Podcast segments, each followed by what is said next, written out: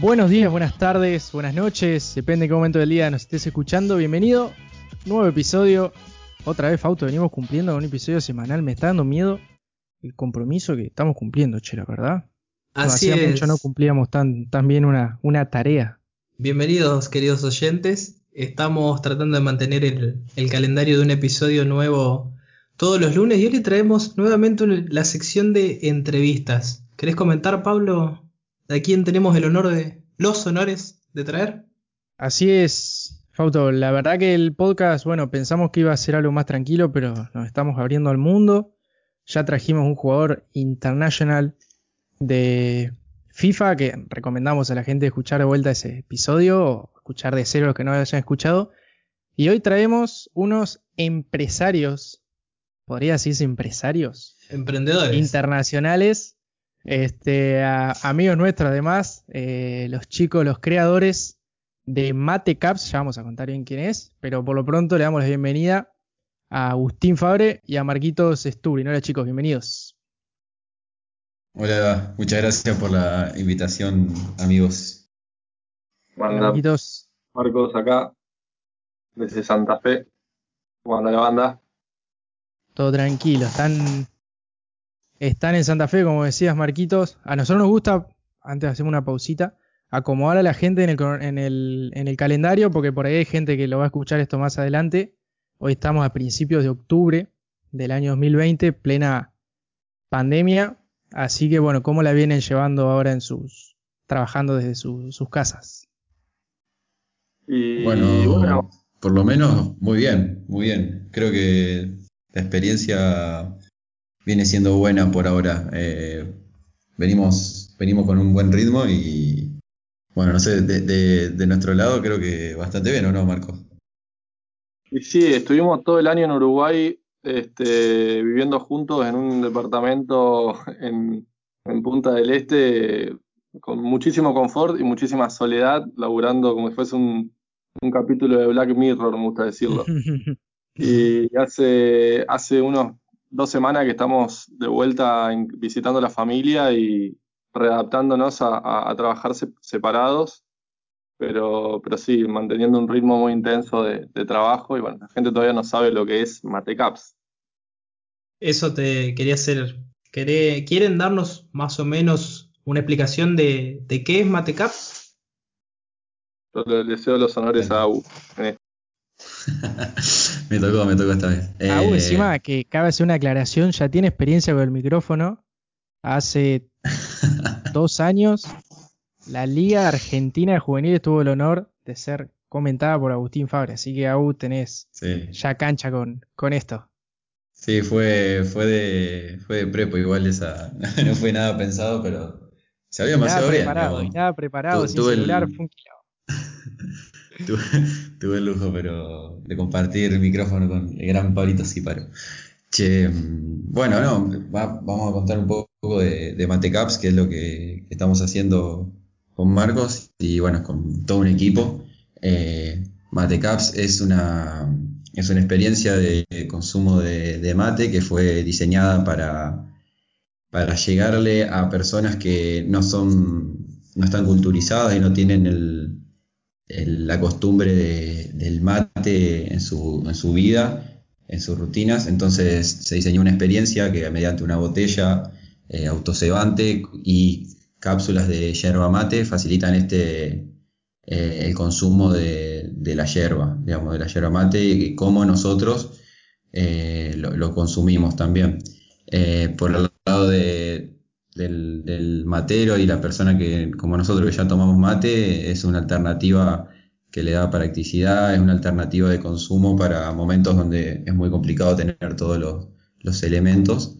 Y, y bueno, eh, así fue un poco como nació la idea y bueno, ahora vamos a contar también un poco cómo fue el, todo, el, todo el camino que hicimos, pero es un poco la, lo, que, lo que hacemos y lo que consiste de Matecaps. Y, y- me dejame agregar, AU, que eh, una palabra clave por ahí para que la gente entienda es que nosotros so- nos posicionamos como un energizante natural. Es decir, eh, apuntamos a, comunidades o a mercados, llámese, que no toman yerba mate de la forma tradicional, pero sí toman mate en gaseosa, por ejemplo. En Alemania hace muchos años que se toma eh, yerba mate en gaseosa como un energizante natural eh, mucho más saludable que el famoso Red Bull, o no sé si se pueden decir marcas acá, pero eh, que los energizantes sintéticos eh, más, conocidos. Este, y bueno, son productos de nicho. en California y Estados Unidos también hay, hay gaseosas de yerba mate muy populares.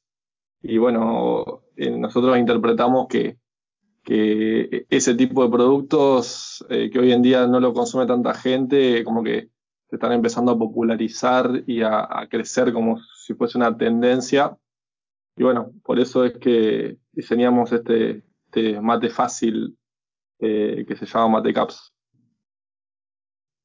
Bueno, y para nuestros oyentes, para ir ubicando la, en lo que va a ser esta, esta entrevista, vamos a hacer como una especie de, de, viaje en el tiempo, así como suena de copado. Vamos a arrancar desde el comienzo de los chicos, desde el ingreso a la facultad. Vamos a hacer un recorrido así medio rápido, pero detallado con algunas preguntas que tenemos, hasta bueno, lo que es la actualidad y a partir de ahí les vamos a preguntar sobre lo, obviamente todo lo que implica trabajar hoy con la pandemia y lo que se viene a futuro. Pero bueno, por lo pronto eh, nos gustaría saber, bueno, en la Facu son de distintos años, ustedes ingresaron en años distintos, terminaron cayendo en algún cursado juntos y ahí pegaron la, amistad, digamos. Así fue. Sí, fue. Yo, arranqué bastante antes que AU, creo que dos años fue. Eh, o, eh, sí, creo que sí. 2011 al entrado. Eh, elegí ingeniería industrial porque mi familia son todos abogados y ciencia política y dije, nada, ya fue y me metí en un lindo quilombito que no, entendí mucho al principio y hasta que me adapté todo pasaron unos años y cuando, cuando empecé a agarrarle, a agarrarle la mano eh, me crucé con este crack que iba al, trote limpio y bueno, empezamos a sacar materia juntos y ahí creo que, fue cuando, cuando surgió la, la sociedad.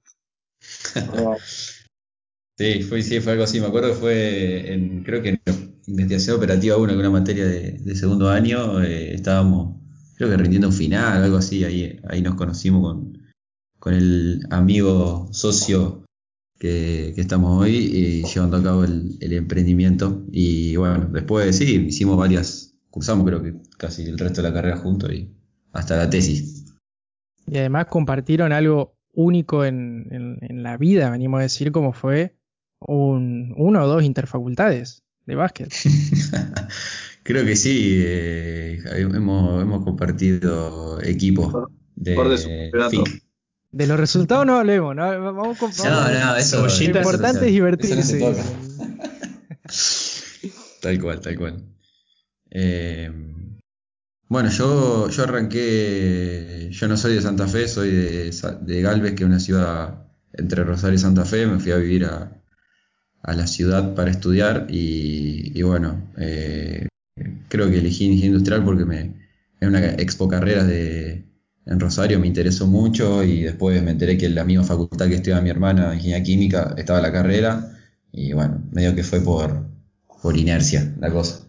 Y nada, después eh, también lo que ya contó Marco, nos encontramos en la carrera, teníamos formamos un muy buen grupo de, amigos dentro de la facu que se llama El Team, y del cual, del cual somos parte acá.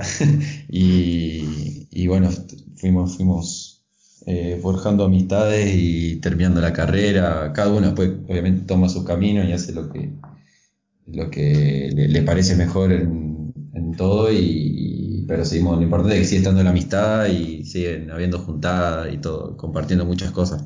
Más allá ahora de la distancia, y todos seguimos, se sigue unido el, grupo. Aparte es, es, un, es un buen networking, como tu, primer networking, por así decirlo, de, laboral, son tus amigos de la Facu que más o menos están en tu mismo campo y, Ámbito. y cada uno hace una cosa distinta, entonces, che, pará, cada uno hace una cosa distinta porque cada uno le gusta o es bueno en, en algún campo en específico y justo esta carrera que es tan amplia, ¿no? Eh, industrial toca desde recursos humanos hasta termodinámica. Mejor no hablar de termodinámica igual. Eh, Un saludo a Betty si está escuchando el podcast. Pasando a otra parte ya dentro también de la facultad. Tengo entendido que los dos tuvieron, realizaron eh, intercambios a distintas partes. ¿Podrían comentar un poco eh, si eso les cambió un poco la, visión o tuvieron otra mirada y eso les sirvió para este proyecto de Matecaps? Bueno, sí, yo, tuve la, la, experiencia de intercambio, la verdad que siempre desde el ingreso quería, quería hacerlo, siempre averiguando cómo era el tema, preguntando experiencias a otros estudiantes. Y bueno, terminé en un intercambio bastante particular que fue fui a Cuba seis meses, que bueno, tiene muchísimas particularidades de la experiencia, eh, pero bueno, estuve seis meses en, en Villa Clara, que es una, una, ciudad que está en el centro de la, de la, isla, de norte a sur, y en el centro de este a oeste. Eh, pero bueno, sí, la, verdad que fue una experiencia muy buena y, me aportó más que nada conocimientos de, no, tanto por así decirlo la parte académica, sino el de, de, de, cómo, de cómo vivir, digamos, por así decirlo, en otro contexto totalmente distinto al que estábamos acostumbrados por lo menos toda mi vida en Argentina. Claro, me acuerdo el tema del wifi, que era muy difícil encontrar noticias tuyas. sí, era, fue, era todo un tema el wifi. Yo igual elegía no estar tan conectado en un momento como que me también me, ayudó eso para, para desconectarme. Sí, me sirvió para conectar, desconectarme mucho más, porque si quería podía estar más conectado de lo que al final tuve, pero nada, eh, como que me acostumbré a eso y, pero sí, bueno, en el momento, por decirte, cuando yo estaba en Cuba no, no existía todavía el internet móvil, había wifi nada más y bueno, internet por cable. Así que, nada, como para, para que nos den una idea, digamos, de, cómo eran las cosas. Yo fui el primer cuatrimestre de 2018, de intercambio. Bien. De enero a julio. A mí no iba a contar, yo te digo que si me dicen en Cuba, che, te tenés que desconectar acá, Sí, no tengo mucho problema, ¿viste? En decir, bueno, estoy aburrido, en Cuba me da una vueltita. No sé si tenías una playa ahí cerca, pero no es lo mismo que desconectarte acá en, Paraná o en Santa Fe. No, no, sí, había, eh, estaba, no estaba tan, tan no, era una ciudad costera, pero ah, sí, había, había siempre cosas para hacer, digamos, estaba, estaba bueno, estaba la verdad que muy natural el lugar y todo. Eh, la verdad que no, no me puedo quejar en ese sentido. Sí me puedo quejar de que tuve un mes entero de lluvia, que fue atípico. el, mes de mayo fue 30 eh, días de lluvia continua, que fue una locura y estuve encerrado. Pero bueno, después del reto viajé un montón, conocí un montón. Me tocaron compañeros de un italiano, un español y bueno, y Nico, que era el, otro chico que fue conmigo de, intercambio. Muy buena onda, así que pegamos la mejor, éramos una familia, casi. Qué bueno, qué bueno. perdón, Marquito, que te corté. Eh, quería hacer ahora sí el, pase a tu experiencia, fue muy, muy distinta. No sé si fue el mismo cuatrimestre, pero definitivamente muy distinta. anterior, pero te entiendo porque la experiencia de agua en Cuba todavía, todavía siguen llegando nuevas anécdotas de, es, para hacer, un podcast entero de, las, anécdotas de Agustín Fabre en Cuba. Claro, sí, sí, sigue con Frank en Argentina también, un profesor cubano que, que ahora vive en Argentina. Eso fue muy loco también. Pero bueno, eso, eso lo, contamos en otra, otra, otro próximo episodio. No, yo me fui en mediados del 2017 a, a, Vigo, la ciudad de Vigo, en Galicia, región de Galicia, al norte de España. Eh, sí, a estudiar exactamente el mismo programa de, que hizo AU, pero en otro lugar. Este, y la verdad que sí, me, me conecté con un montón de gente. Yo siempre eh, digo que, viajar y, más estas experiencias que son de mucho tiempo te, ayuda muchísimo a abstraerte del mundo donde vos estás toda tu vida y, cuando volvés a tu vida acá en Santa Fe, donde sea, es como que sí o sí eh, tomás decisiones fuertes, grandes. Es como que Eso, eso como una conclusión que saco de este viaje y de un año entero que estuve en Los Ángeles eh, en la secundaria. El último año de secundaria estuve un año en Los Ángeles, que fue un shock total. Y bueno, estos seis meses que, que estuve en que estuve en España, que al, sobre el final de la experiencia, ya con amigos de Alemania, con amigos de Francia, que nos guiamos de viaje juntos, eh, ahí fue que me contaron que ellos toman yerba mate en gaseosa, era un poco lo que, lo que explicaba antes, eh, una, una, marca que se llama Club Mate, que es como, eh, la, es como el producto favorito de los hipsters de Berlín, de, de toda esa zona súper eh, cosmopolita que tiene Alemania. Y bueno, empecé a investigar un poco sobre la historia de esa marca y me voló la cabeza y a partir de eso fue que empezamos a buscar una experiencia de usuario de mate, de mate posta, pero que, empatice con, esa, con ese hipster de, de Berlín o como, como, con ese amigo mío con el cual eh, me iba de viaje y veía cómo renegaba con el, con el mate y me preguntaba cómo se hace esto o qué tengo que comprar o cómo, bueno, en definitiva todas las la, la, la, cultura que nosotros ya tenemos totalmente incorporada. Así fue como, como surgió. Así que respondiendo, Fausto, a, a tu pregunta, Ajá. 100% viajar suma y más si es por mucho tiempo. Claro, y perdón que te interrumpa. ¿El intercambio a Estados Unidos lo hiciste en una especie de, de work and travel o fue por la, con la escuela? Fue con una organización que se llama American Field Service o AFS, que hacen intercambios entre, o sea, intercambios estudiantiles de secundaria de seis meses o de un año. Después tienen algunos programas de voluntariado, pero sí, es una organización que fomenta el, el, entendimiento intercultural y la paz internacional y que, bueno, que más allá de que, de que, de que seamos diferentes, no, no, hay, no, hay, nada que esté mal y, bueno, todos esos valores que están muy buenos y, y bueno, me fui con ellos. Eh, en esos programas uno elige el país y, y bueno, eh, yo elegí Estados Unidos, me tocó en el medio de Hollywood, en la casa de un director de cine. Eh, fui a una escuela súper cheta, privada, o sea, fue bastante flashero el, la experiencia. Yo que venía acá del comercial, eh, que, que, hasta tenía que hasta tenía compañeros que iban armados y. fue fuerte el, gol, el cambio. Sí, sí, fue fuerte el cambio, fue fuerte. Pero bueno, sí, también es otro viaje para, para hacer un podcast entero sobre eso, la verdad. Bueno, allá en Estados Unidos, desgraciadamente, mitad en broma, mitad en serio, capaz que te cae algún compañero también sí. armado, desgraciadamente. Sí. Sí. Bueno, depende mucho del estado también. Hay estados que son. Cada estado es, es un mundo y, y, por ejemplo, en California no, no hay. No, está legalizada la, la, compra de armas, así como, qué sé yo, Texas, viste, que te vas al Walmart y te compras una alto fierro. Claro.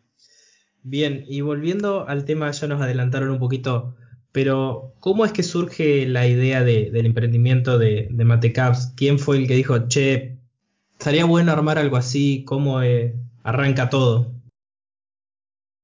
Y eso, bueno, casualmente del viaje este de España, que mis amigos me, hablaron del Club Mate, del, del mate en gaseosa y qué sé yo, que empezó como un proceso creativo de diseñar una experiencia que no que, empatice, por así decirlo, con el con un alemán. Entonces empezamos a imaginarnos a un alemán eh, en un coffee shop, ¿entendés?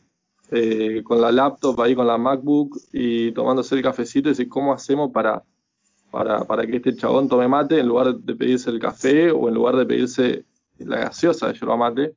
Entonces empezamos a, a, a facilitar y, y, y, a agregarle practicidad a, a, la experiencia, probando, probando, probando distintos formatos, hasta que a los cuatro meses surge un filtro, que es el filtro que tenemos ahora, que después ese filtro evoluciona en la botella. Porque ese filtro lo que logra es, eh, bueno, en realidad tengo que contar la historia de cómo se me ocurrió el filtro. Sí, eso por favor, Bien, lo mejor. cuente, lo cuente. mejor. O sea, eh, veníamos de, de- de pensar un formato, el otro formato, y yo iba al, al- al abogado de propiedad intelectual y el tipo me decía no, porque, porque esto no tiene altura inventiva, esto no te vas, no, no, no, no tiene, no tiene suficiente eh, creación como, como para, claro, argumentos como para que vos puedas patentarlo. Entonces, bueno, seguí buscando hasta que en un momento dije, hoy es jueves, hoy se me ocurre, pum, se me ocurrió, fui, se lo presenté, me dice el tipo, no, esto tampoco, y ahí me frustré. Me fui a dormir a mi casa, me levanté a las 8 de la mañana el viernes, hasta las 5 de la tarde abriendo cajones, yendo a pasear el perro, a ver si se me ocurría algo. Nada. 5 de la tarde corto, me cruzo enfrente eh, a la casa de mi, de mi vecino, nos, nos tomamos una birra y de repente veo un globo arriba de la mesa y dije, ya está. Voy a empezar a meterle yerba dentro del, del globo este. Y, bueno, le Está metí fuerte la cerveza, Marquito. Eh, estaba fuerte la cerveza, estaba Tenía fuerte. un alto grado de, de alcohol. Tenía, tenía, tenía un poco de todo la cerveza. Y, y bueno, le metí yerba, después le clavé la bombilla, lo sellé con fuego para que quede tipo como hermético, y después lo, lo agujereé con, con un alfiler y metí ese dispositivo en un vaso con agua. Entonces cuando yo chupaba, los agujeritos que se habían generado en, la, en el globo hacían que el agua ingrese de a hilos y se generaba un mate re fuerte, y cuando yo no chupaba, el globo se cerraba. Yo dije, ya está, es esto, porque así lográs que la Es por ahí. no, se- no se lave nunca. Es por ahí, Es por ahí podcast, papá. por ahí podcast. Y, y bueno, al toque dije, nada, ya fue. No voy a vender mate en globo, me van a decir que soy un playero. ¿eh? Y bueno, entonces después, bueno, tuvimos que ir buscando como una fundamentación física para hacer un filtro que emule un globo y bueno, lo logramos eh, con microperforaciones, básicamente. Ese es el, el camino el creativo hasta encontrar el filtro y después Ujú. toda una etapa con AU que, que estuvo siempre al pie del cañón, prototipando para todos lados. Eh, la verdad que muchísimas horas y muchísimas historias de mucho esfuerzo, consiguiendo la arandelita, la mechita, Sí. la, eh, Sí, la, la- la- la historia ahí es la de, la de cuando hicimos el, el focus group en Focus Group en Buenos Aires y era con, estábamos ya con el tema de la, como saltando del, del filtro al, a la botella y lo hicimos con, con unos tubos de PVC recroto y había que hacer 10 porque íbamos a invitar a 10, per- a 10 turnos de 10 personas y, y bueno, había que, había, era, creo que era un viernes, ponele, y el sábado era, era el, era el, el- La el presentación. evento. Claro, el evento. Y yo, eh, Marco ya estaba en Buenos Aires, porque eso era en Buenos Aires, y yo estaba el jueves en, en Santa Fe. eh, eh, creo que habíamos, lo habíamos pegado con una resina para que, bueno, te- se pod- podía estar en contacto con un alimento, pero tenía que secarse porque si no tenía un olor terrible y, y bueno, no, iba, iba a ser desastroso, ya que viste que era, era, un, era, era un mate de plástico hecho con caño de PVC, eh, imagínate que tenga olor a pegamento, o sea, era, era, iba, a ser, iba a ser bastante fuerte la cosa. Así que me acuerdo jueves a la noche, el viernes se iban, el viernes a la mañana, o viernes, eso era vi- viernes y el, al sábado a la mañana se iban para Buenos Aires porque el sábado a la tarde era el evento, algo así, no me acuerdo. Pero No, mi vieja, mi vieja creo que yo ya estaba en Buenos Aires y vos tuviste que venirte acá a, Sí. a meter los, los- los prototipos dentro de la, una valija y mi vieja Sí. no la llevó. Un quilombo. me acuerdo pedaleando, pedaleando por Boulevard con 10 matecaps eh, PVC en la mochila eh, a la casa de Marco, del taller a la casa de Marco para, para que se lo lleve la vieja el otro día a Buenos Aires, que estén, no sé, horas antes nada más del evento. Fue, fue todo un, fue toda una carrera. Sí, no, pero fue, fue alta experiencia. Dijimos, si hacemos esto y, y pasamos, eh, pasamos, es por algo, digamos, tenemos que seguir. Claro. Ah, sí, sí, sí, si queda en la nada después de ese esfuerzo te querés morir. Pero Así Pero sí. tenemos varias. eh, eh, era, era, era un evento foc- Focus Group, viste, donde eh, convocábamos un grupo de, de gente que labura en oficina, otro grupo de gente universitaria y otro grupo de extranjeros, ¿no?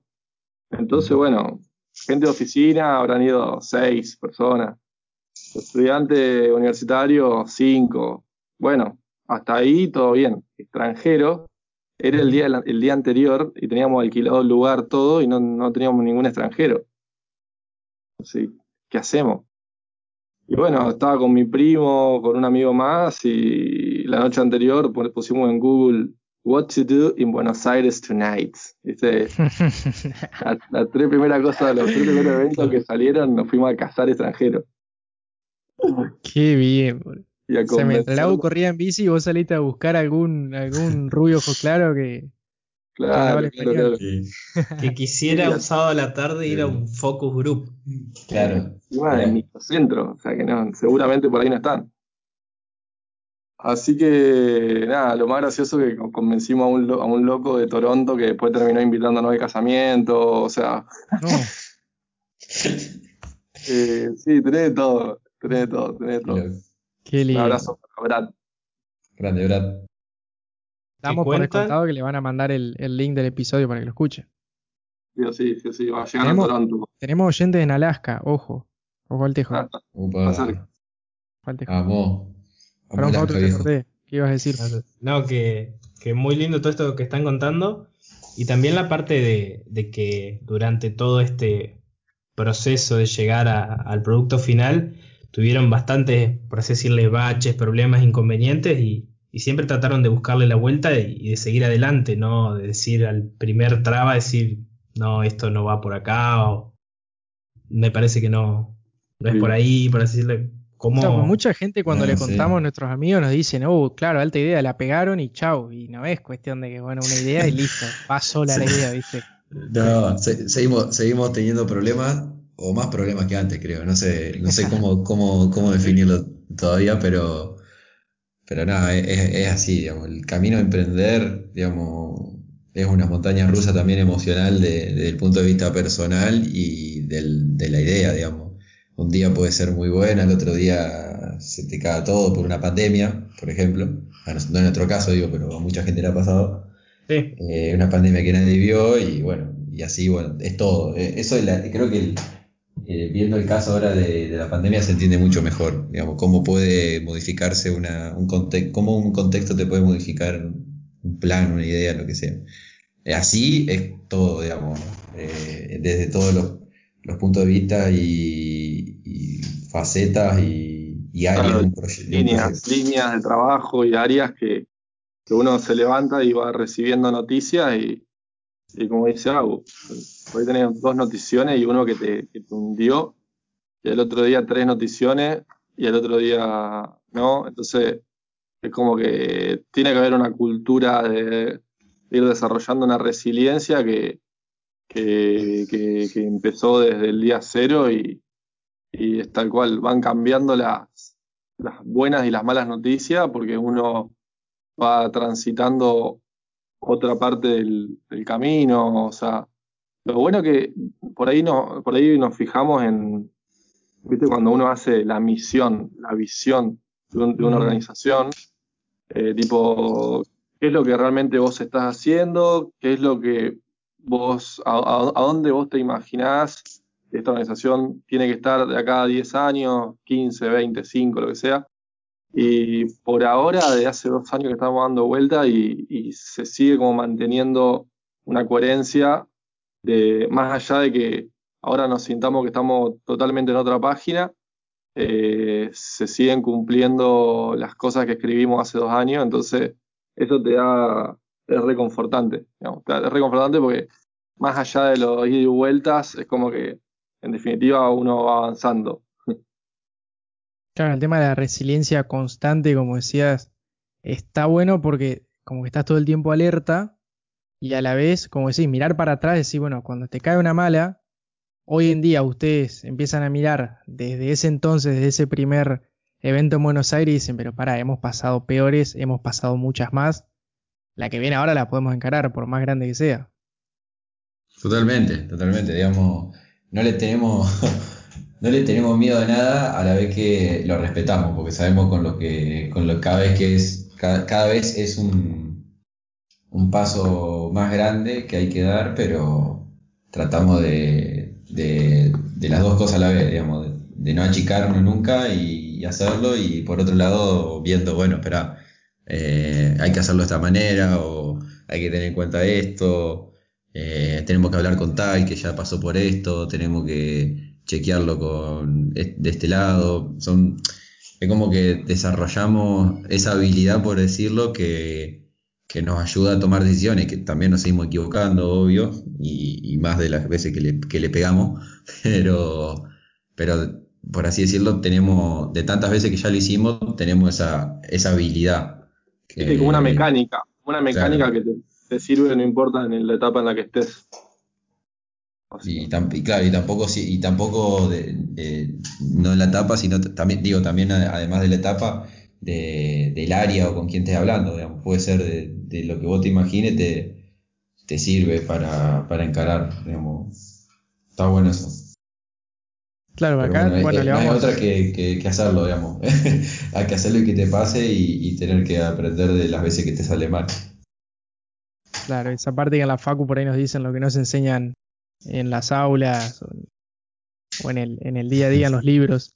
Este, encima, bueno, después le vamos a preguntar bien, pero está bueno lo que hablabas recién de las distintas, los distintos rubros, distintos ámbitos en los que se van metiendo ahora, de capaz que hace dos años no tenían ni idea.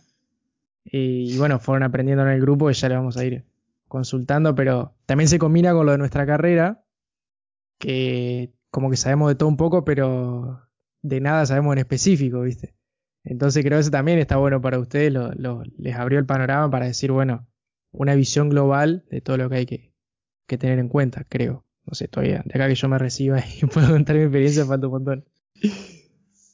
No, que por ahí hay muchas carreras que son eh, súper específicas, pero justamente lo que estamos haciendo nosotros, que es emprender con un proyecto y de alguna manera eh, administrar o, hacer un management de, recursos, de áreas, es casualmente no específico, es bien generalista, por así decirlo. Entonces, el perfil de ingeniería industrial es súper compatible con emprender, pero sí requiere de que te complementes con gente que la tenga más clara en, lo que es marketing y visual, eh, o aprenderlo vos. Pero ahí tenés que evaluar eh, qué tan rápido eh, estimas eh, aprender esos conocimientos versus sumar a alguien que, ya los tenga incorporado y que, automáticamente ya, ya, te permita traccionar, traccionar y traccionar y avanzar. Claro, sí, sí, tal cual. es, como dice Marco y también eh, saber eso de, qué, vos querés hacer y, de qué, por así decirlo, de qué rubro es tu proyecto, entonces buscar, digamos, los perfiles compatibles en eso. Nosotros, bueno, por así decirlo, es un proyecto de alimento y bebida, el rubro así grande, eh, y sabemos, digamos, por dónde tenemos que ir, si tenemos que buscar a, alguien en qué, en qué relacionarlo, por más que todo lo que hayamos hecho hasta ahora, que es muy, fue muy enfocado en lo que es la difusión y la creación del contenido y todo el tema de, marketing y todo, toda esa parte de que nosotros sabemos poco y nada, eh, la verdad que involucrarnos en una, clase de, proyecto como este nos, nos abrió mucho por ese lado, digamos, aprendimos un montón y, habernos eh, encontrado con las personas, como dice Marco, buscado eh, de encontrarse con las personas correctas, te, te, ayuda a formarte a vos también. Digamos, es otra forma de aprender eh, a tu manera o aprender haciéndolo. es así, tal cual. Sí, aparte en, el Internet está todo. Sí. En Internet si estás en, si estás en una y, y, abrís la válvula de, de la información, empezás a absorber como una esponja un montón de cosas que necesitas. No sé, hoy en día, eh, con esto de la pandemia, se disparó, se, disparó exponencialmente eh, los webinares, eh, no sé, los blogs de distintas áreas. O sea, es como que está todo disponible. Eso es lo que por ahí es importante eh, marcar. para el que para el que esté en esa de querer emprender y esté escuchando, está todo disponible y, de todo se puede aprender. Qué bueno, qué bueno eso, porque por ahí la idea siempre está, pero falta, falta la, la información, ¿viste? Pero hoy, como decís, Marquito, está, está. Y también rescato lo que dijeron ustedes en cuanto a que, por así decirlo, decían, bueno, nosotros de marketing o de este tema no sabemos mucho y no, tenemos que buscar a alguien que sepa, no es que vamos a tratar de resolverlo nosotros, sino que decir, no, para, necesitamos a alguien que esté especializado en esto para poder seguir creciendo y desarrollando la idea del proyecto. Sí, sí. Y al mismo tiempo, o sea, en el día a día se produce esto de que esa persona de marketing o de, o de en este caso de, de, branding, como es Salva, por ejemplo, que es nuestro socio capo jefe del área de diseño, eh, fuimos aprendiendo a través de él un montón de conocimientos, obviamente que no, no es lo mismo que estudiarlo o, que, tener experiencia laboral, pero compartir un, un proyecto con esa persona eh, hace que en el día a día uno vaya absorbiendo y vaya aprendiendo y vaya entendiendo cómo comunicarte. Ya con aprender el lenguaje de los diseñadores, estás ampliando, por así decirlo, eh, mucho eh, los conocimientos que aprendiste puramente en la facultad. entonces, emprender también tiene un poco de eso. Más allá de que, de que necesitas que, armar un equipo donde se complementen los conocimientos, eh, también tenés que estar dispuesto a, como dicen, como dice Salva también, ponerte muchos tipos de sombreros. O sea, tenés que estar dispuesto, no es que uno, no, yo hago lo que sé o hago lo que me gusta, no, muchas veces tenemos que, que, hacer cosas que, que, la primera vez que lo hacemos, como por ejemplo un podcast, ¿no? Ah, bien. Es por ahí, es por ahí. Qué bueno, che, bueno. Este, mm, la verdad dejaron conceptos muy, muy copados, muy buenos. Y nada, me encantaría que alguno que, que esté pensando en emprender se lleve este episodio todo, todo eso que, que dijeron recién. Este, mm, bueno, le queríamos preguntar, pasando al, siguiente tema, lo que es ya la botella en sí. Algo que a mí, bueno, que yo por suerte conozco el, emprendimiento de, desde el inicio, me llamó mucho la atención el tema de los materiales. Eh, por ahí nos gustaría que nos cuenten las particularidades que tienen los materiales y algo que a mí me volvió loco, capaz que ustedes ya lo tienen naturalizado, es eh, cómo pensaban traerlo, de dónde y cómo iba a ser, o cómo va a ser en el momento que vuelva a toda normalidad la, logística de, producción de, de Matecaps. Bien. Eh, bueno, eh, la, botella en sí, digamos, Matecaps hoy en día tiene dos, dos productos, digamos así, eh, para separarlo, que es uno es la botella y el otro es la cápsula. La botella es multiuso y es para utilizar esas cápsulas de yerba mate, pero también es compatible con eh, yerba mate suelta, digamos, para la gente que ya, ya toma mate. Eh, tiene un infusor de, de té que se intercambia con este de mate que fue lo que se diseñó, lo que se innovó, por así decirlo. Y em, tenemos eh, y tiene funcionalidad con este, con este filtro de botella de agua. O sea, tiene todos los usos eh, de, una, que, una, que, ya posee una botella y además para infusionar y tomar mate. Esa botella está compuesta por por, una botella doble, un cuerpo, perdón, doble pared, que es lo que permite la, eh, que, el, que no se pierda la temperatura fácilmente y se mantenga durante el consumo del, del mate o, bueno, o el té. Tiene, es, de plástico, es de polipropileno, todo, todo su, todos sus componentes, tanto el cuerpo como las tapas, eh, donde el polipropileno es un material de fácil reciclado eh, así que eso es, por así, una, una, faceta ecológica que tiene la botella y el acero inoxidable de las bombillas, de la bombilla y eh, los filtros también tiene su, su, su, durabilidad que permite que, que, no sea tan desechable fácilmente. después, aparte de, la, botella, están las cápsulas de yerba mate que, que mencionaba anteriormente, que son íntegramente de yerba, quiere decir que no tienen un, un packaging individual, digamos, un envoltorio lo que también le da una faceta, digamos, ecológica y amigable con, el medio ambiente eh, y permite la, como el mate ya se puede compostar la yerba, también sigue la misma línea, digamos, porque sigue siendo yerba que, entra en contacto con agua y después se puede desechar como, como se limpia un mate y nosotros apoyamos eh, el compostaje y que eso después se, devuelva a la tierra de, donde se, se obtuvieron los recursos sin, bueno, eso, lo que decía antes, ¿no? Sin, sin que se deseche un envoltorio cada vez que se hace un uso, como por ejemplo eh, sería el caso de la cápsula de café que, todos conocemos, que bueno, se toma y se, se, desecha.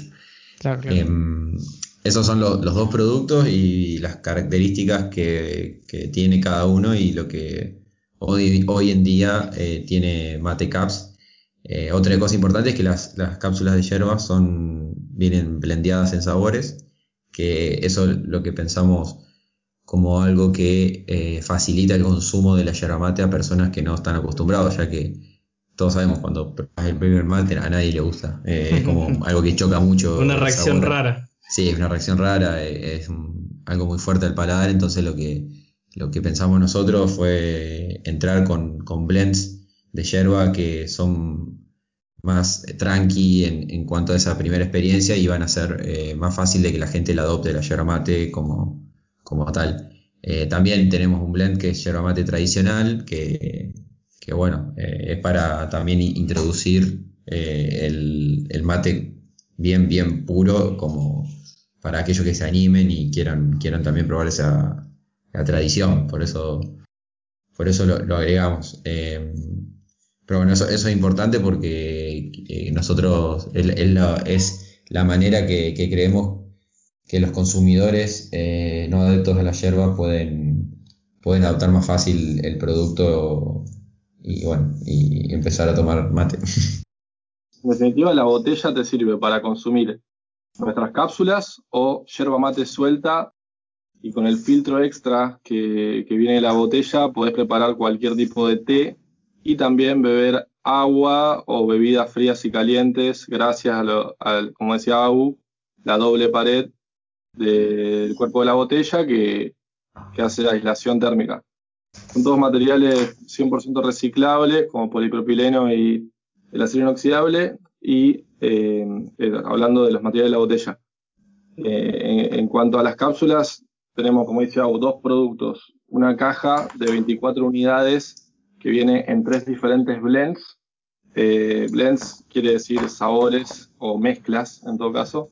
Eh, que lo que buscamos nosotros es que tengan una funcionalidad para cada momento de, eh, del día. Entonces tenemos un blend que se llama Aurora, que es para el despertar, que lo mezclamos con jengibre, con menta, con limón, con pimienta y canela.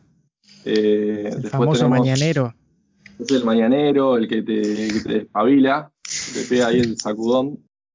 Después tenemos otro que se llama Amazonia, que tiene guaraná, ayaí y berry, que casualmente son todos extractos naturales, todo lo que usamos para, para blendear y, de, muy, alta calidad, muy, queda muy rico, la verdad. El, mate nunca, nunca antes habíamos probado algo así eh, en, en yerbas que ya existen, digamos porque normalmente lo que se agrega son yuyos y nosotros estamos usando extractos naturales. Eh, y después para la noche eh, hicimos un blend relajantes con, flores que se llama Serenata, tiene manzanilla, melisa, marcela, eh, tiene piperina, tiene jazmín. Así que bueno, esos son los tres con los que vamos al frente, más el blend tradicional. Bien, y acá quiero hacer una, preguntita de, mientras se pueda responder, obviamente. ¿Cómo eh, llegaron a la conclusión o cómo dijeron, bueno, vamos a armar estos blends así? Eh, ¿Cómo se, se, contactaron con alguna empresa de yerba mate? ¿O cómo hicieron esa... ¿Cómo eligieron los blends, llamémosle, o, o la idea esa, la capsulita? ¿Quién se las lleva a cabo? Y la mezcla, boludo, me nombraron, me nombraron cosas que nunca había escuchado. Sí, bueno, el, eh, nosotros cuando, cuando empezamos con, con el proyecto pensaba, eh, teníamos la idea de hacerlo, bueno, eh, hacerlo en Argentina, digamos, eso fue la... Entonces empezamos a investigar todo esto para llevarlo a cabo acá, luego eh, sale lo de Uruguay, sale el, el, el, proyecto Uruguay, que es el, el programa por el cual el gobierno uruguayo a través de la Agencia Nacional de Investigación financia proyectos de Latinoamérica, menos de Uruguay, eh, donde quedamos seleccionados en diciembre del año pasado y, bueno, eh, llevamos, llegamos a Uruguay en enero para, para, desarrollar el proyecto.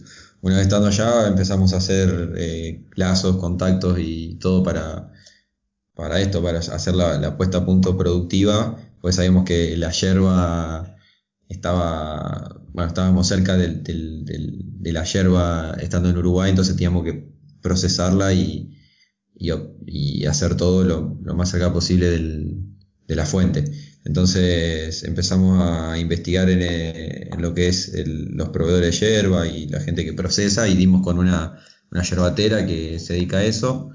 Y, bueno, hoy en día tenemos muy buena relación y ya, ya nos asociamos de, de alguna manera con, con, ellos que es donde vamos a producir y a poner nuestra la máquina que va a hacer las cápsulas de yerba mate en sus instalaciones donde ya están habilitados para procesar alimentos, yerba mate y, toda la parte burocrática que, nos ahorramos, por así decirlo, de, gestionar. Eh, y toda la parte de los sabores fue una fue también con otra persona que a través de, todos estos contactos que hicimos dimos con, alguien que se dedica a, a hacer blends eh, eh, y a proveer los insumos para hacer blend de yerba mate eh, a, a otras personas y otros, otras marcas en, en, Uruguay. Y tiene mucha experiencia con los sabores y bueno, no, nos, después de muchas rondas de creativas, digamos, de, y iteraciones del grupo de Matecamp, del equipo y en relación y constante comunicación con esta persona, llegamos a la, llegamos a la, a la creación de, lo, de, los sabores que, que, bueno, que Marco comentaba antes y, y bueno, vamos a, aplicar en, esta, en, este primer lanzamiento y, vamos a, a, testear qué tal el, los consumidores lo, lo, lo, lo, adoptan, digamos. Bien, bárbaro. Eh, gracias por, por responder, digamos. Y justo me diste el pie a, la siguiente pregunta que queríamos hacerte. Eh, bueno, ustedes se reciben de, ingeniero y eh, terminan emigrando a, a, Uruguay. Y es en base a esto, a que el país financia proyectos que no sean de, de Uruguay y ustedes quedaron seleccionados. Es por eso que deciden, por así decirle, mudarse y seguir el emprendimiento desde el país vecino, ¿no es cierto? Claro, por ahí engancho la pregunta de Fausto, preguntarles cuál era su idea antes de, de que se dé esta, esta posibilidad. Y buscábamos por todos lados, o sea, eh, normalmente cuando, cuando tenés un proyecto, viste, lo primero que te dicen es armar el modelo de negocio y armar la presentación mm. para poder pitchear, pitchear, pitchear sería presentar frente a, a inversores ángeles que te den un primer capital para poder eh, testear lo más rápido posible tu concepto, tu idea. Bueno, eh, nosotros participamos de varios concursos, certámenes en Argentina, muchos formularios online para quedar en certámenes en México, en Chile, en todos lados. Y terminamos quedando en este en Uruguay y entramos por la lista de suplentes. Después tuve que ir yo eh, sí, el año pasado. Conté esos últimos meses, esos últimos meses fueron fueron movidos, digamos, de los dos lados. Fue una locura, fue una locura porque estábamos terminando el proyecto final, que lo estábamos haciendo de, de Matecaps. Agus había puesto la, la 10 en eso. Y, y, yo me fui a Uruguay a, a, bueno, dos semanitas, que se iba a hacer como una especie de, eliminatoria de los proyectos que habían quedado del corte online, ¿no? O sea, eh, online se presentaron 250 proyectos, pero en Uruguay había solamente 25 y solo quedaban los que conseguían que un inversor eh, se, interese por ellos. Entonces, bueno, eh, logramos, logramos quedar luego dos semanas de, mucho, mucho nerviosismo y cagazo, pero bueno, se, logró. Y bueno, en el mientras tanto, AU estaba mandando encuadernar y dándole formato a la tesis para poder entregarla. Eh, a las corridas mal, terminamos entrando en el proyecto Uruguay, que terminamos viajando en enero y nos quedamos hasta hace dos semanas. Y, bueno, AU terminó de entregar el proyecto y después, bueno, armamos la presentación juntos. Yo en el medio tiré una materia que me había quedado libre. Metimos un par de, de tiros libres seguidos. la, verdad que podemos decir que tuvimos, tuvimos bastante suerte, pues no, nos salió todo. Salieron todas. Tuvimos, tuvimos muchos días sin dormir y, y valieron la pena. pero valió la pena, la verdad, porque resultó todo, digamos, nos habían, habían dicho que no nos íbamos a poder recibir en diciembre en un momento, entonces dijimos, no, no puede ser, tenemos que, tenemos que seguir con nuestro proyecto y, y no, no, pero no, hay forma, no hay forma, ya hay un montón de gente que se va a recibir en diciembre, ¿no? y bueno, seguimos intentando hasta que eh, llegamos. Ahí de paso un saludito a, a Leti Arcusin, que capaz escucha el podcast y, y la verdad que nos, nos dio una mano grandísima para que la parte del, del, del proyecto que permitió que nos recibamos fue, fuese posible. Qué grande, grande. Es más, Marquito, corregime, un día antes de, de, la presentación, ¿fuiste a pedir la nota de, de esa materia, puede ser? Y... ¿O esa misma semana? No, sí, esa misma semana rendí un saludo grande a la Laura Pino también, de Química Verde. estamos, estamos, estamos mandándole a todos los Todos los agradecimientos. pero tú pero, pero, pero bueno, por suerte llegó el, el bendito 6, el bendito 6 aclamado, este, que me acompañó durante toda la carrera. Así que después, después fuimos a presentar muy tranquilo, imagínate, después de todo lo que habíamos pasado, la presentación. Era un trámite ya el eh, presentar el proyecto. Sí, sí, ya, ya le habían sacado un par de mochilas, así que estábamos, estábamos chochos, ya estaba aprobado el proyecto, así que fue, fue muy lindo. La verdad que la, la, presentación fue, fue porque estaba toda la familia ahí, estaba la mitad de Galve adentro del aula y... Ah, y encima como para seguir agregando cosas, no les prendía la compu. Cuando arrancaron la. Sí, dejá, no. Me acuerdo que te sirvió un mate agua y me temblaba ese mate, volaba hierro para todo el, nervio que tenía, No, fue, fue, te juro. Todo, todo fue. Esos primeros cinco minutos fueron de, fueron los únicos nervios puros, puros que, que hubo en la, en la presentación. Después, obviamente, te tiembla un poco la voz porque estás hablando ante no sé cuántas personas, pero en los primeros minutos cuando aprendí la compu fue lo peor del mundo, lejos. Sí, y así, muy breve, porque por ahí hay gente que no conoce otra carrera y nada, para no aburrir con esa parte, a nosotros nos interesa por ahí. Nosotros hacemos una carrera de, inventores, de, creadores de cosas. Ustedes tuvieron que adaptar el Matecaps para poder conseguir el título de ingeniero industrial. ¿Tuvieron ahí muchas trabas o medio que se fue, se fue dando la, la cuestión? Además de los contratiempos, digamos, en sí el armado del proyecto. No sé si entendí bien la pregunta. No, sí, o sea, él lo que dice es que si, ¿cómo, hicimos para meter Matecaps como proyecto final, básicamente? Claro, claro, porque... Ah.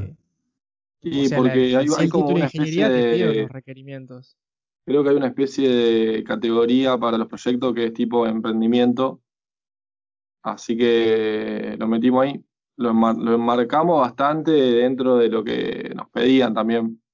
Eh, de hecho, en el alcance del proyecto lo hicimos solo para el mercado argentino y, el, y Matecaps desde el día cero que está pensado para, para afuera.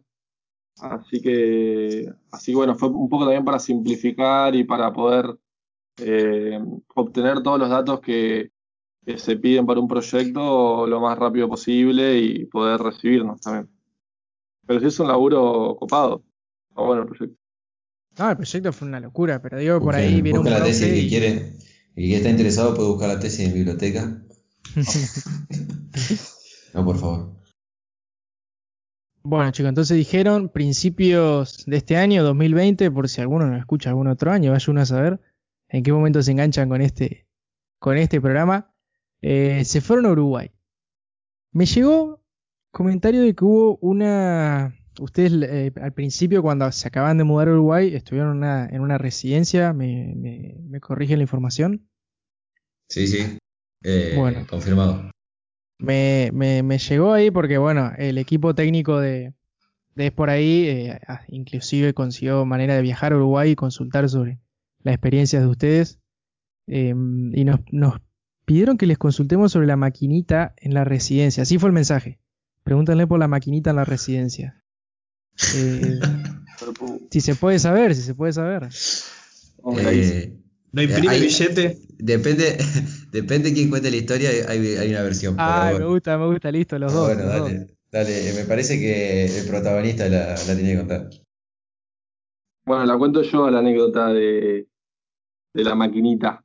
Estábamos en una residencia viviendo durante los meses de enero, febrero y marzo con AU en Montevideo. Y bueno, yo había llevado mi maquinita de cortar el pelo, sabiendo que es todo caro, digo, bueno, capaz que me ahorro dos lucas de peluquero.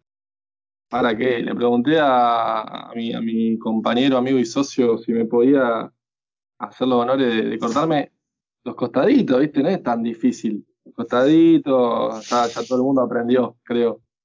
Y bueno, lo, lo vi con una, una serie de dificultades, pero el trabajo ya estaba empezado.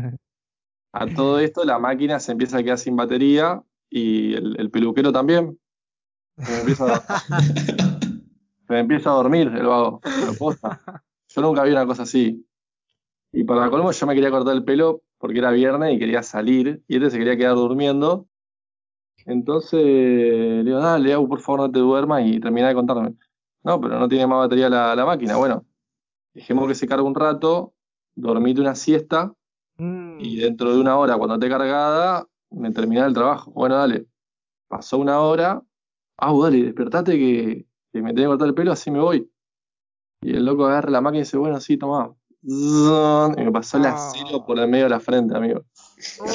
No. No le había puesto el cabezal. Claro. Y, eh, Ahí, ahí tembló Matecaps. En mi, en sí, mi defensa. En mi defensa puedo decir de que yo no le saqué el cabezal cuando la puso a cargar la máquina, entonces, bueno. Ah, hay, hay, hay fotos, hay fotos y se- claramente se ven las malas intenciones.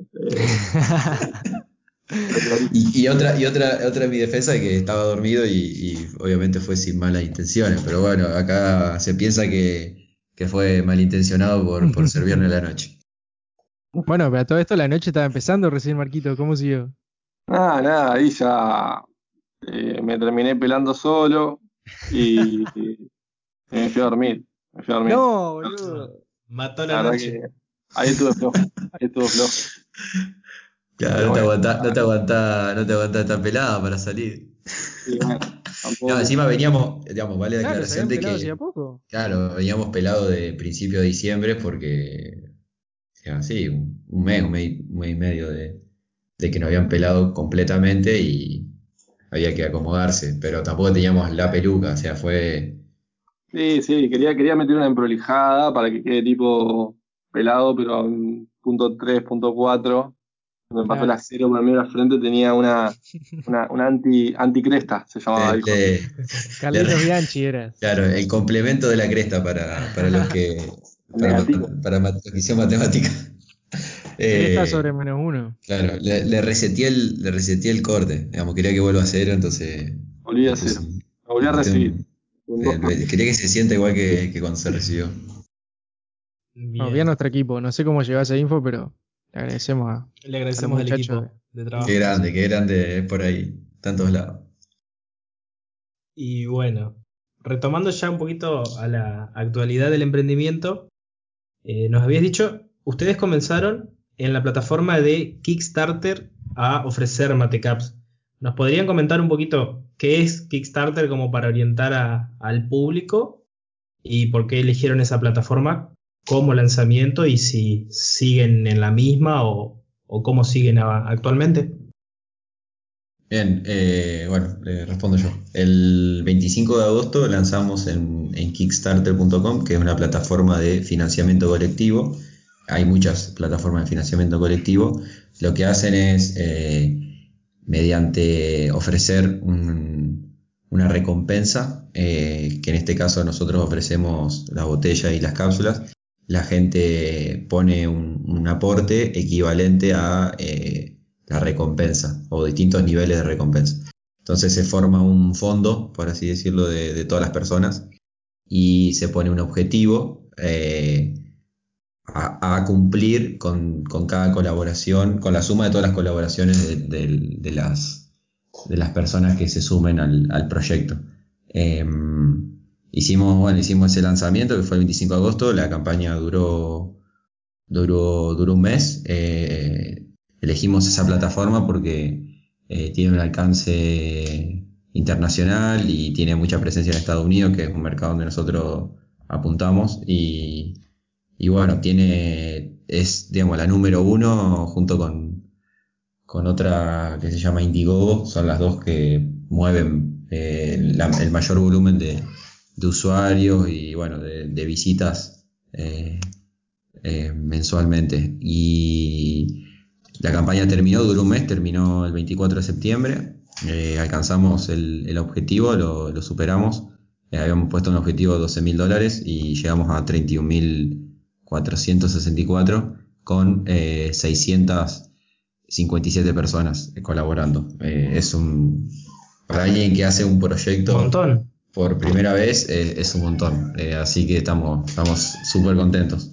Y ahora, eh, luego de que terminó esa campaña, eh, llevamos eh, a, una, a otra plataforma que la que decía antes, que se llama Indiegogo, que eh, te permite seguir, si tuviste una campaña previamente exitosa, te permite seguir en su plataforma en una parte especial que se llama In Demand, Indiegogo y vos podés dejar tu proyecto por, es de manera continua, sin una fecha de fin, y podés seguir haciendo preórdenes. Así que hoy en día, si alguien quiere eh, preordenar el producto para que llegue en diciembre, eh, que es también a lo que, a lo que le prometimos a la gente de, de Kickstarter, eh, puede hacerlo y puede preordenar eh, el, su eh, en Indigo In Demand. Tenemos la, bueno, el link en la, en la página web, en, las redes sociales, en matecaps.com y Matecaps OK en Instagram.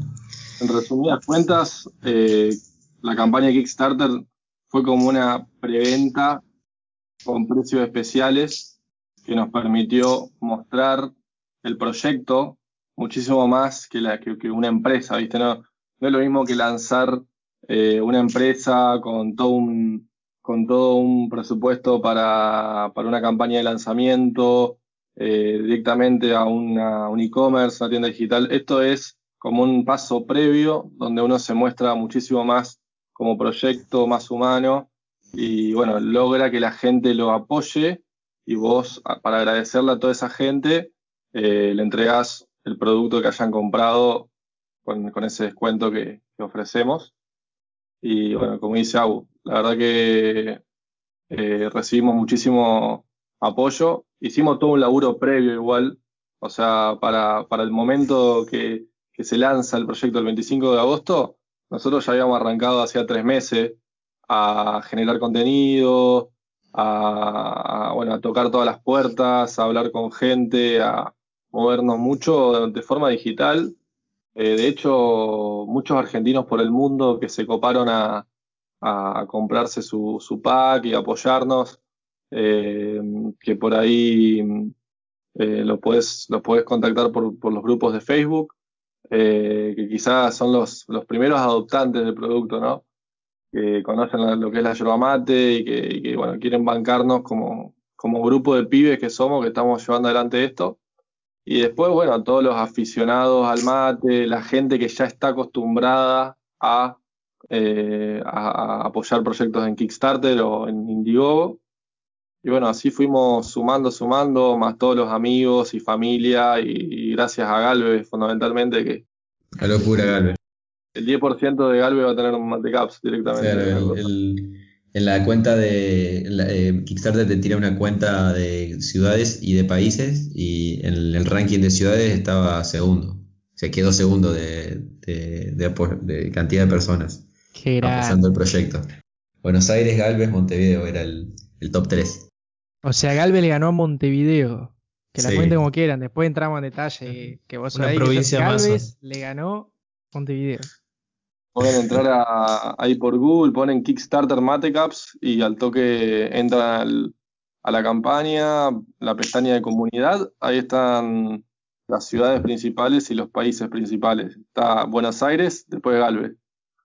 Y si no, Fauto, lo podemos ayudar desde la, eso página también. Eso quería decir, van a estar en los links eh, que ustedes nos brinden de tanto de las redes como de eh, Indiegogo o Kickstarter para que puedan comprar el producto, van a estar en la descripción de, del episodio y también en nuestra página web. O arriba. Gracias. Pedí comisión. Bien, ahora el tema que no podemos evitar porque nos está afectando a todos desde el principio de año, eh, el tema bueno del, coronavirus, de la pandemia. Em, obviamente les habrá afectado, pero ¿en qué, ¿en qué medida? Porque esta idea de presentar a ustedes el producto para entregar en diciembre ya estaba o se acomodó al coronavirus? Y si ya estaba, eh, ¿qué tanto se, se modificó con toda la, pandemia? No, eh, la pandemia al proyecto, la verdad que no, no, le afectó en su día a día, por ejemplo, porque somos un proyecto que trabaja de forma digital, entonces estamos muy acostumbrados a, a, hacer, a funcionar en equipo a través de distintas plataformas y herramientas, lo cual eso fue eh, algo que, que no nos afectó. Eh, después, lo que nos afectó positivamente es que el mate individual, hoy en día que no se puede compartir mate, eh, es, la teca es, algo que, está muy en auge y dio la casualidad que nuestro producto fitea bastante con eso, es un producto de mate individual, así que nos ayudó por ahí a tener un impacto en la prensa. Eh, tuvimos en Infobae, en, bueno, en Vino Telefe.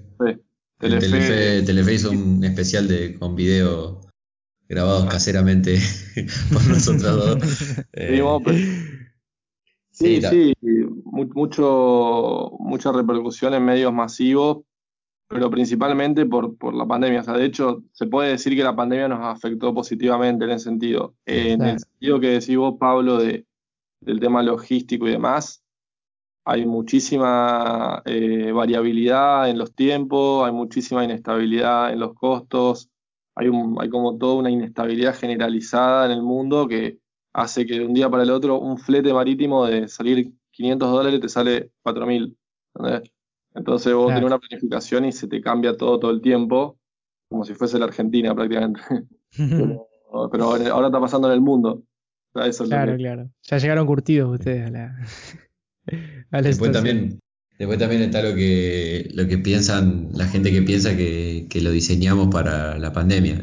dicen, ah, bueno, esto lo lanzaron en agosto, más o menos, bueno, salió, lo de la pandemia fue febrero, esto se adelantaron y bueno, en cinco meses hicieron un producto, ¿viste? Y hace tres años que estamos en esto.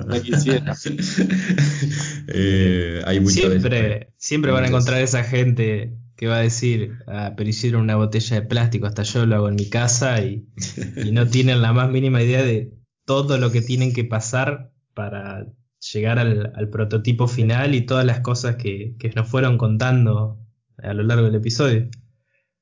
Y capaz que lo recibieron hasta con Bill Gates y dicen, no, estos chicos escucharon la conferencia de Bill Gates hace cinco años, ¿viste? Hoy en día te enganchan todo con todo.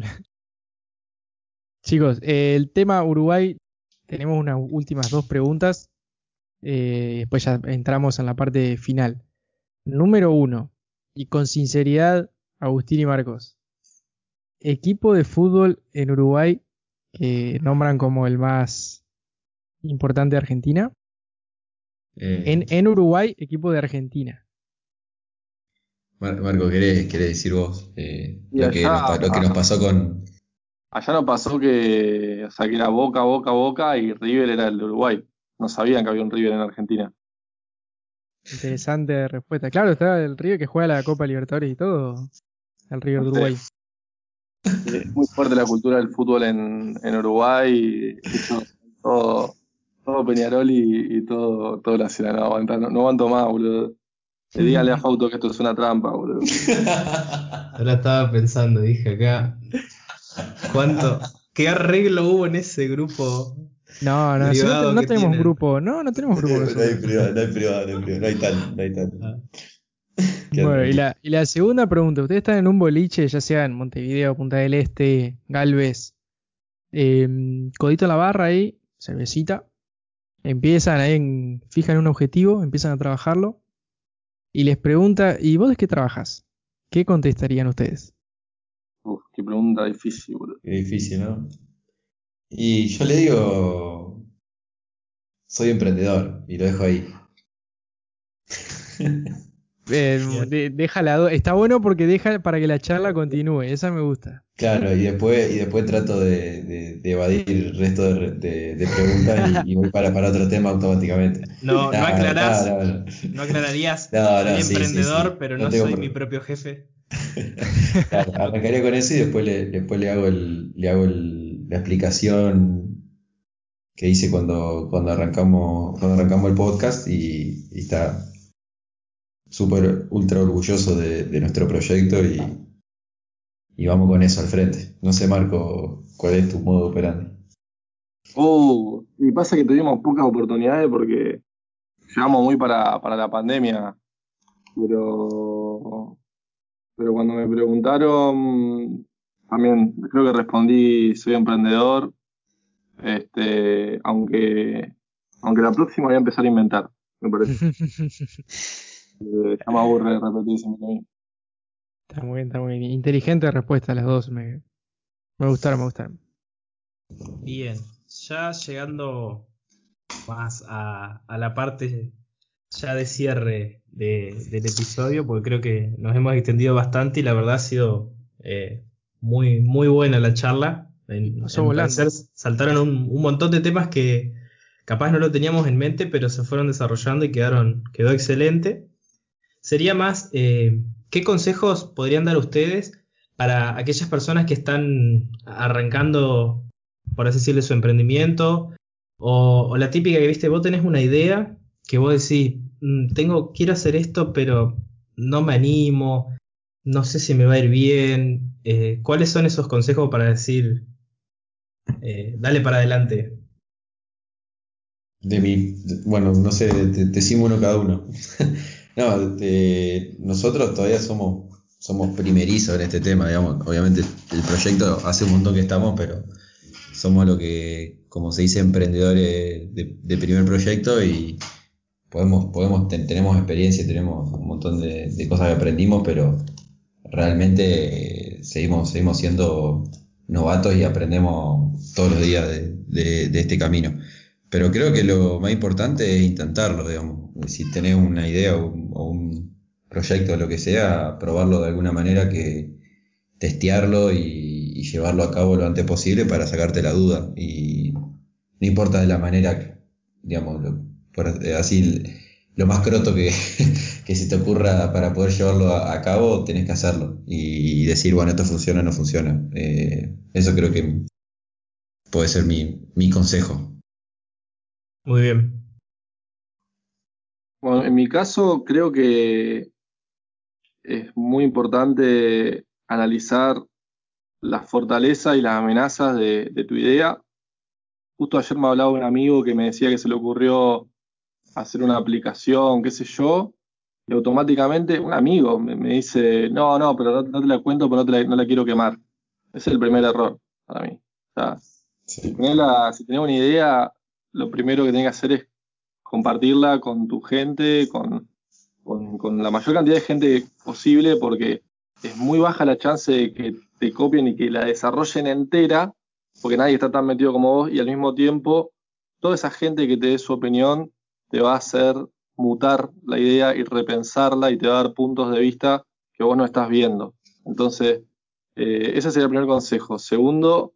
Eh, sí, y además antes que siga con el segundo, digo, además las ideas por sí solas no valen, digamos, lo que valen son las ideas desarrolladas, así que, digamos, si tenés una idea y cree que es tan buena, pero nunca la lleva a cabo, nunca va a valer nada. eh, es así. Bien, eh, me gustó, me quedo Marcos como contento con lo que habían dicho de que en general no les había afectado negativamente. Además, bueno, el tema precio como contaste, pero de acá a futuro, de acá a diciembre, como después de diciembre, digamos, ¿cuál es la idea a corto, tal vez a mediano plazo, obviamente a largo plazo? eh, Por ahí muy, muy pretencioso que me conteste eso ahora, pero por ahí cuál es la idea para, para lo que viene a partir de diciembre. Y bueno, nosotros estamos en la etapa post campaña de, financiamiento colectivo, donde tenemos el compromiso de entregar los pedidos que la gente nos, encargó.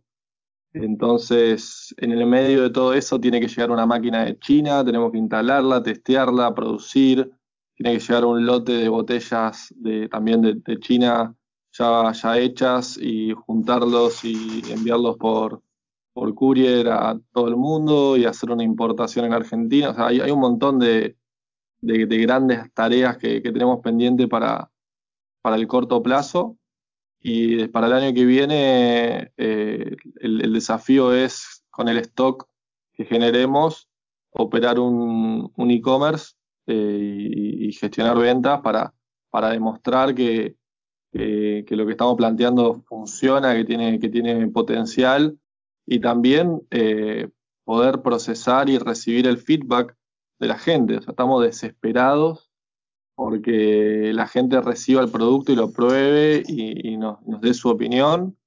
Eh, y estamos dispuestos a tomarla con la expectativa de que, de que, sea muy buena, pero que si es mala o, o, si seguramente va a haber puntos fuertes y puntos flojos y queremos estar atentos a esos puntos flojos para, para, para seguir en esa mejora continua. Es algo que, que también tiene mucho que ver con, con la carrera. Con, parece que estamos haciendo un especial de, de ingeniería industrial, pero Así que bueno, eso son un poco lo, lo, lo que se viene. Sí, bueno, me da, me da pie para preguntarte eso. ¿Tienen, sin decirnos, algún punto que digan, este estamos viendo a ver qué, qué puede salir? ¿O están, trabajaron todo, creen al detalle como para alargarlo 100% seguros de, de que va a estar todo bien? No, al detalle, al detalle, la verdad que bastante más al detalle de lo que dice la teoría. Como dice Agu, viste, eh, salgan al mercado con algo rápido, fácil. Y nosotros la verdad que dimos bastante vuelta y, y llegamos a, perfect, a algo bastante más eh, perfecto. Perfecto. No, no, Perfeccionado. No Perfeccionado. Este, y bueno, lo, la única gran duda que tenemos es que el fabricante de las botellas, eh, cuál va a ser el porcentaje de, falla de, de ese lote, eh, que eso nos vamos a enterar cuando lo abra el cliente. Obviamente que vamos a, contratar una inspección en China, pero sigue habiendo como ese tipo de dudas de la primera vez que, que, que nos fabrican. Pero bueno, tenemos la confianza de que es un proveedor que le fabrica a botellas a Starbucks, a Stojo, a Clean Canteen, que son todas marcas norteamericanas muy pro. Así que no, nos aliamos a un, a, un buen, a un buen proveedor, que bueno, así también nos sale, pero preferimos ir por la calidad, digamos. Muy bueno eso. Volviendo a las últimas dos preguntitas ya.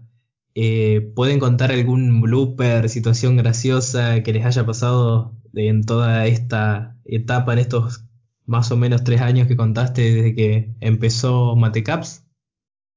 Bueno, les voy a contar el blooper. El blooper pasó durante la pandemia, que estábamos ahí laburando en un departamento en Punta del Este 24-7 con AU. Y a mí me invitan a un, a un congreso en Estados Unidos, re pro, que entré medio ahí de colado.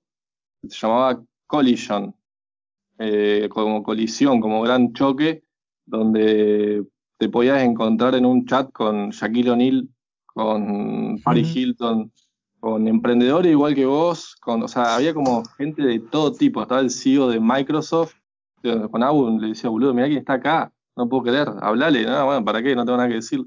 Bueno, eh, había muchísima gente y había una actividad que era tipo como una especie de, no sé si se acuerdan, el chat, chat roulette. ¿Alguien sabe lo que es el chat roulette? Sí, sí, sí, yo me, Tremendo. Lamentablemente sí me acuerdo.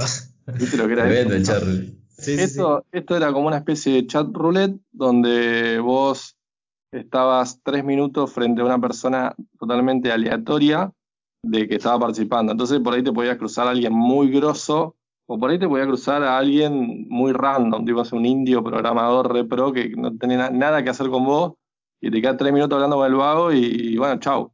Pero por ahí te tocaba, no sé, una mina que tenía una empresa de retail en Suecia, repro y y bueno, nada, era como muy divertido porque tenías tres minutos para sacarle toda la data, para, para, para venderte lo mejor posible y sacarle rédito. Entonces en un momento aparece una chica norteamericana de Minnesota que decía TikTok Creator. Yo dije, ya está, o sea, no lo puedo creer. TikTok Creator.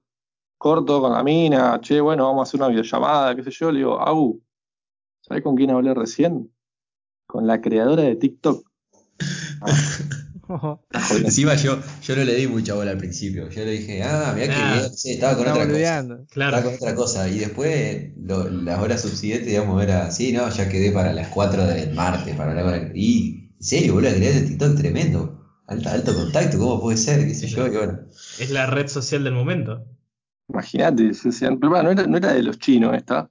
No, bueno, pero de, la haber inventado esta mina y después se la vendió a los chinos. Ahí mismo inventamos toda la película, ¿viste? Bueno, eh, cuestión que al final le empiezo a contar a un par de amigos, qué sé yo, y resulta que TikTok creators son los que hacen video en TikTok. Entonces, no, La, Muy la bien. letra chica faltó ahí. Está así una desilusión tremenda. Estábamos preparando el pitch para ver si levantábamos inversión y, y al final era una era una, una influencer de TikTok que tenía como 3 millones de seguidores y al final lo terminó clavando, no apareció nunca, un desastre, pero durante una semana nosotros estábamos convencidos que, que íbamos a hablar con la dueña de TikTok. Claro, no, no fue, no fue una videollamada de un día para el otro, fue, fue un martes y ponle que era al otro, al otro martes la videollamada. Claro. Entonces, fue toda una semana de ilusiones, y vuelta, fue todo un viaje. Estuvo bueno, estuvo bueno. Tampoco que le dimos mucha cabida, pero, pero sí, sí, sí, había, había- ah, estábamos convencidos, estábamos convencidos y bueno, vamos, vamos, vamos al frente, vamos, vamos a contarle de qué se trata, la piba, capaz que le gusta, capaz que quiere, empezamos a creer de que la, el dueño de TikTok le interesaba Matecap, en la cabeza a los pibes, pero bueno. Eh, Nunca se sabe, boludo. Bueno, chicos, y a modo ya de cierre, ya venimos con el cierre Fauto hace media hora, qué mentiroso que somos. Eh, ¿Les quedó, les quedó algo, alguna anécdota por ahí capaz que no, no tan eh, cómica o, o de los temas que hemos tocado que les, les gustaría contarnos a, a nosotros y a, a nuestros queridos oyentes? Eh, por ahí algo que no habíamos contado que, está bueno y bastante loco es que desde el día cero que el proyecto se propuso generar un impacto eh, no solamente económico, sino social y ambiental. Y bueno, para, para llevar adelante la campaña en Kickstarter, nos aliamos a eh, una ONG de misiones que apoya a mujeres emprendedoras locales. Eh, entonces hicimos como un sistema de donación. Por cada gente que nos compraba un pack, nosotros donábamos 50 centavos de dólar a, esta gente y ya quedamos como vinculados para, para hacer talleres y, formación con ellos. Y por otro lado, nos aliamos a unos amigos de, de Mateo, que es uno de nuestros socios, que tienen una startup que plantan árboles en el Amazonas y bueno, como que combaten la deforestación que, está sucediendo hoy en el mundo. Así que por cada persona que compró un pack, plantamos un árbol nativo en el Amazonas, vamos a plantar 660 árboles. Así que es algo copado que, que- que estamos logrando siendo un proyecto y desde la primera experiencia, eh, como más que nada me gustaría transmitir el mensaje de que, de que nos lo propusimos, no nos costó tanto porque ya hay un montón de organizaciones que están haciendo ese laburo y es simplemente tener la, la voluntad de hacerlo y, y se puede generar un impacto que no sea solamente económico. Ah, genial, eso es genial. Este, mm, la verdad que está, está buenísimo porque encima lo encararon no solamente desde ahí, hablaron hoy desde el tema del compostaje para las cápsulas cuando ya estén usadas, de los materiales Que todos sean este, reciclables. reciclables, es como el proyecto completo y nada, esto está, está genial, chicos, la verdad que, que está, está buenísimo, está muy, muy bueno. Que es la, es la forma en la que es la, fo- es la forma en la que vemos que se tienen que hacer las cosas y, y al mismo tiempo sentimos que, que un momento de la historia donde ya quedó clarísimo que, que las empresas que hacen las cosas de una forma mezquina o ambiciosa y queriendo siempre anteponerse ellos como prioridad antes que el medio ambiente o antes que eh, el bolsillo de la gente o la salud de la gente. Eh, son empresas que no van más, son empresas que, ya están en etapa de madurez y nosotros entendemos que pertenecemos a una nueva ola de, o queremos pertenecer a una nueva ola de, de- de proyectos, de startups, de empresas, de organizaciones que, que apu- apuntan al desarrollo sostenible y apuntan a, hacer las cosas bien y al mismo tiempo como que el mercado está pidiendo eso, entonces es como que es un gran momento para, para emprender. No, sin duda que formamos parte de una nueva nueva generación, por ahí suena muy profundo y uno dice que está diciendo pelotudo, pero es, es así, o sea, hay mucha más conciencia y, y que ustedes lo muestren desde un producto que es para tomar de yerba mate de una manera o de otra, que de ahí lo, lo, lo puedan relacionar con todo esto me parece que es fantástico, o sea, si lo hacen ustedes que no están por ahí en el rubro de, de, de decir, no sé, de generar materiales que, bueno, tenemos que trabajarlo sí o sí. No, por ahí ustedes haciendo esa botella no van a contaminar el mundo entero y aún así están trabajándolo con, con esta idea. Me parece, me parece algo, la verdad, fantástico y que creo que le va a dar pie a muchos otros proyectos que, que lo tomarán como ejemplo este, para, para seguir esta, esta ola, como decís. Que nada, además creo que el planeta lo está pidiendo ya, sin entrar en un, en un modo ecologista. Porque, sin, sin conocer tanto del tema, sabemos que, que el mundo lo está pidiendo y bastante urgentemente que, que empecemos a tomar conciencia. Así que nada, realmente felicitarlo por, el, por la iniciativa. Buenísimo, muchas gracias. Sí, la, de mi parte también. eh, excelente la, la charla, la verdad. Eh, creo que se dio muy, muy amena y, sal- hablamos de todo un poco. Eh, también un poco adherirme a las palabras de Pablo.